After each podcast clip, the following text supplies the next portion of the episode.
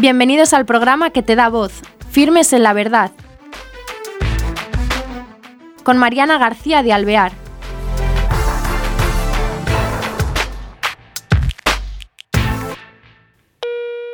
Hola, queridos oyentes. Bienvenidos a este nuevo programa de Firmes en la Verdad. Tenemos hoy, al otro lado del Hangout, con nosotros a Carmen Blanco. Ella es del Orrio y tiene eh, nada menos, es madre de 11 hijos, una familia numerosa, gran familia numerosa, pero aparte de ello tiene tiempo para trabajar y tiempo para rezar. De eso eh, vamos a hablar hoy porque nos va a acercar a lo que es eh, una comunidad del cenáculo, que muchos no sabrán de qué hablamos y nos va a explicar de qué se trata. Carmen, ¿qué tal estás? Hola, muy bien. Qué alegría tenerte con nosotros. Gracias, igualmente. Mira, eh, me, impresiona de todas maneras que con esa gran familia tengas tiempo de hacer otras muchas cosas que haces, como trabajar y eso, rezar, pero no solamente tú que harás en tu vida diario, sino además en, en una comunidad del cenáculo. Cuando hablamos de comunidad del cenáculo, ¿de qué se trata? ¿Cómo nace una comunidad del cenáculo? Una comunidad del cenáculo eh, es, eh, nace a través de la Madre Elvira, que es una monja que ve el sufrimiento de los drogodependientes, en principio de los heroinómanos que están en la calle, y ella los acoge y en la comunidad cenáculo es donde llegan las personas destrozadas y se rehabilitan. Pero nosotros no hacemos eh, la comunidad cenáculo, nosotros lo que somos es eh, un grupo de oración de apoyo a una comunidad cenáculo. Nosotros principalmente lo que hacemos es rezar, con exposición al Santísimo, porque nosotros creemos que lo que a estos chicos les salva es el, Santísimo. El estar frente al Santísimo es lo que va transformando sus vidas, porque ya se ha intentado, pues, eh, de muchísimas maneras rehabilitar a los toxicómanos y a los drogodependientes. Y bueno, pues como al fin de si se queda lo humano, ¿no? Pues es una buena tarea, pero no tiene el, final que es rehabilitar a la persona y, y, a la persona, o sea, devolverle la dignidad de persona, ¿no? Que yo creo que es lo que hace la comunidad cenáculo. ¿Quiénes, cuánto formáis esta, este grupo Oración Cenáculo? Bueno, nosotros en el Orrio somos un grupo pequeño de unas 12 personas que nos reunimos. Ahora eh, nos han acogido las dominicas y ellas se, se juntan con nosotros en la oración pero hay en España hay bastantes grupos de, oración del cenáculo y grupos de padres, pues que son padres que tienen ya hijos en, el, en la comunidad cenáculo y se reúnen y entre ellos también se apoyan porque pues no, es no es una tarea fácil, ¿no? La de cuando la madre Elvira dice que cuando un chico toca a fondo y está roto, hay una familia que, que está rota también, ¿no? Entonces se va rehabilitando a la vez la familia con el hijo o con la hija, ¿no? Y bueno, pues eh, nosotros igual somos la parte escondida que no se ve, que es la oración, pero que es uno de los pilares más fuertes que tiene la comunidad cenáculo. Y em, cuando hay comunidad cenáculo, ¿es condición sine qua non la existencia del grupo de oración cenáculo? Sí, sí, para que haya una comunidad cenáculo, primero tiene que haber grupos de oración que lo sustenten. Y entonces en la oración. eso, en el Orrio, ¿qué nace primero? ¿El grupo de oración cenáculo y después existe una comunidad cenáculo? En el Orrio hay un grupo de oración cenáculo y en España solamente hay dos casas eh, hasta ahora de la comunidad, de comunidad cenáculo que están una en Barcelona y otra en Tarragona. Cuando se va a abrir una casa eh, de comunidad cenáculo, se necesita que los chicos que ya están rehabilitados pues quieran dedicar su vida a esto, ¿no? Entonces, ellos no tienen prisa por abrir casas y casas. Ellos lo que necesitan es grupos que fortalezcan lo que ya hay y que se dé a conocer, porque cuanto más se conozca, más jóvenes podrán tener eh, la posibilidad de acercarse a una de estas casas a curarse. ¿Nacéis porque alguien del cenáculo es del Orrio y lo instaura o cómo es? ¿Cómo nacéis vosotros? A ver, eh, yo conozco a la madre Elvira en un programa que hay en la tele y pues yo siento qué tristeza, ¿no? Que no haya más Madre Elviras que igual hubieran podido ayudar a, muchos amigos míos que en el año 80, 82 con la heroína eh, pues han muerto, ¿no? Qué pena que, pues eso, que primero esté tan lejos y que haya tan pocas. Después hacemos una peregrinación en Bellugore y conozco lo que es la comunidad cenáculo fundada por la Madre Elvira. Y ya me enamora, ¿no?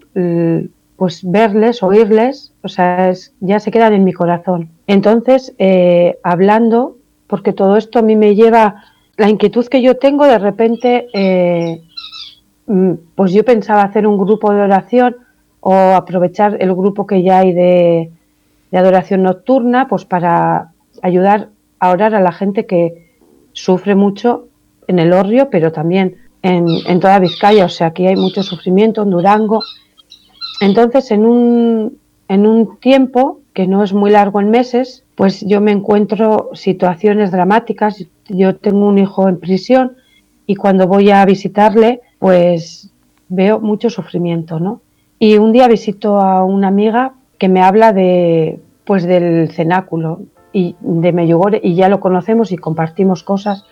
Luego voy a un retiro y conozco a, pues a unas servidoras que vienen de, otra comunidad cenáculo de Fátima, otros que suelen venir a Lourdes, o sea, todo me hablaba del cenáculo. Entonces, eh, pues yo voy hablando con, los amigos más cercanos y entonces, eh, ¿cómo se le puede dar forma a esto? Pues yendo a visitar una comunidad cenáculo y hablando con ellos. Entonces, la más cercana a nosotros es la de Lourdes, en Francia. Entonces vamos allí, nos acogen, nos dan la experiencia y ya se quedan en, nuestro corazón. Entonces hablamos con los responsables de los grupos del cenáculo de oración de España y nos aconsejan cómo hacerlo, nos orientan y así nace nuestro grupo de, oración. Eh, al principio parece como que no va a pasar nada, ¿no? Nos reunimos unos pocos, pues algunos días más, y no sabes muy bien si esto es de Dios, si es una cosa tuya, pero bueno, pues luego resulta que el obispo de eh, Munilla quiere conocernos porque también quiere abrir una casa en Donosti, pero ya le han dicho que no puede ser sin grupo de oración y ahí estamos nosotros. Entonces luego también nos presentamos a nuestro obispo que encantado de la vida nos ha apoyado y nos lleva al, al convento este porque estábamos en un oratorio discretito, ¿no? Rezando y ahora nos lleva al, convento de las dominicas y ellas se unen a nuestra oración. Entonces todo esto al final va cogiendo forma, ¿no? Y bueno, pues los obispos están encantados, conocen eh, la comunidad cenáculo de una forma o de otra. El obispo Munilla está más involucrado porque él ha vivido en primera persona, eh, ha acogido a jóvenes cuando era párroco en un pueblo y ha estado en Proyecto Hombre. O sea, en nuestros seminaristas que suelen ir eh, a Lourdes les invitamos a conocer la comunidad de cenáculo y han venido enamorados. O sea, a ver, eh, cuando yo digo que te enamoran es porque cuando una persona te cuenta sus miserias, ¿no? su pobreza y, ya ha tocado fondo y ya no le queda nada y entonces ha tenido un encuentro con este amor de Dios que le ha reconstruido su vida y a la vez que ha reconstruido su vida eh, puede ayudar a reconstruir la de otros, esto es algo que te conmueve profundamente, ¿no? A mí por lo menos, a mí es que me enamoran. Y luego se quedan en tu corazón y ya rezas por ellos porque son parte de, parte de ti. Y aparte yo pienso en tantas personas con nombre y apellido que una persona de estas les, les puede ayudar, ¿no? Pienso en mis hijos, tantos amigos que han quedado por el camino, tantas familias con tanto sufrimiento, que no es que la comunidad cenáculo te quita el sufrimiento, pero pero sí que tú ves que eh, hay, personas nuevas, que cuando tú has perdido la dignidad y has tenido un encuentro con, Dios y te devuelve la dignidad, pues tú ya no hablas igual y tú ya no vives igual. Entonces, un chico de estos, eh, cuando sale, pues curado, ¿no? Y se incorpora al trabajo o a tener una, una novia o una vida familiar, no es lo mismo. No es lo mismo que porque este chico viene con una experiencia de vida eterna viene con una experiencia de sufrimiento, de muerte y ha experimentado la vida eterna. Entonces, bueno, esto es, es brutal. Es como tener a Cristo vivo anunciándote cuánto te quiere continuamente. Y esto es lo que nosotros queremos. Que pues que todos puedan conocer que hay esperanza, que hay esperanza, que esa tontería de ponerte delante de, un, de una forma, ¿no? A mí tampoco me decía nada. Yo me acuerdo que mi, mi acompañante espiritual me decía, bueno, pero tú cuando vas a la playa no le pides al sol nada, ¿no? Tú te pones y te dejas hacer. Pues vete al Santísimo y haz lo mismo. Y, es verdad, o sea. Claro, porque, perdona que te interrumpa, tu vida de oración antes de pertenecer a este grupo, ¿cómo era? Mi vida, pues, eh, a ver, yo ya, yo ya había destruido mi vida en mi juventud, en mi adolescencia, y yo, cuando encuentro, me encuentro con la comunidad cenáculo ya tengo eh, una vida más o menos ordenada, ¿no? Que cuando les conoces siempre hay cosas por ordenar, ¿eh? pero bueno, mm, yo en, una situación de, pues un poco de desesperanza, desencanto, de, no sé, yo sí tengo experiencia de Jesucristo resucitado, pero estoy un poco como, pues como los discípulos de Maús, que y ahora se ha muerto y ahora qué, o sea, ¿y dónde estás? Ahora, de repente, ¿dónde estás? ¿Qué ha pasado? Con todo este proyecto de vida cristiana que yo tenía y, y mi fe y todo, ¿y ahora qué? ¿Qué hago? ¿Qué ha pasado? Y, eso me invitan a un retiro donde pues no ha pasado nada. Ha pasado que tú lo has querido llevar sola y te has olvidado que aquí no vas sola, que vas conmigo y que mis tiempos son mis tiempos, pero que te quiero tanto, tanto que, que respeto, ¿no? Que tú quieras ir por libre. Entonces yo me vuelvo a, enamorar de este Jesucristo tan tremendo y entonces ya dejo que sea Él el que, el que lleve las cosas y Él es el que me va llevando y el que me ha llevado hasta aquí, que es la comunidad cenáculo. No sé los frutos que esto dará o no dará, pero es impresionante poder tener todos los lunes una hora de adoración, pues con las oraciones que de San José, de, la comunidad cenáculo y los cantos, y estar ahí a lo que tú quieras. O sea que Yo, eh, os reunís eh, una vez a la semana, todos los lunes, por la tarde. Los lunes. ¿A qué hora lo hacéis? A las... De 9 a 10. De 9 a 10 de la noche. De 9 a 10 de la noche. Y hay unas oraciones específicas, ¿o no? ¿O cada uno en silencio? Eh, desde la comunidad cenáculo, eh, ellos no te marcan eh, cómo tiene que ser. Algunos hacen con Eucaristía, otros rezan el rosario, pero nosotros sí que cogemos la oración de la comunidad cenáculo para la casa de cenáculo, que creo que eso lo rezamos todos. Nos reunimos una hora, hacemos cantos también de adoración y luego intentamos hacer como hacen en la casa de, Lourdes. Empezamos invocando al Espíritu Santo y hacemos peticiones y luego las acciones de gracias y así. Bueno, es, es precioso, pero sobre todo me encanta eh, las palabras que salen de tu boca. No cabe duda que tienen una fuerza muy especial de todo lo que ha sido Jesús para ti, cómo te has transformado, ¿no? Y después hablas de vida dura, que, y también se aprecia cómo dices tú que esto te da como una luz distinta, ¿no? has querido decir que, que, el ir con él te cambia, porque hay veces que en la vida no nos va todo bien, entonces, ¿en qué te cambia? Para los que nos estén oyendo y que digan, es verdad, yo rezo, no me hacen caso, yo rezo, ¿para qué? ¿Para qué sirve? ¿Para qué sirve esa oración continua? Si a lo mejor lo que tú quieres cambiar, como tú decías, pero por Dios, es que esto está fatal, que mis hijos que veo, ¿no? Tantas cosas que nos angustian a los padres, ¿sirve de algo entonces esos ratos de oración si no se te está arreglando la cosa? Sigue, sigue, porque, eh, a ver, em, igual con el mismo sufrimiento, con los mismos problemas, yo puedo entrar de otra manera ya no entro en un combate vencida y como un elefante en una cacharrería. O sea, no entro a gritos discutiendo, ya entro de otra forma. Y, también eh, paciencia en el sufrimiento, porque pues igual no tiene que ser todo mañana, que yo soy muy impaciente y todo lo quiero para allá. A lo mejor, pues no tiene que ser todo ayer, igual puede ser pasado mañana, pero yo estoy en paz.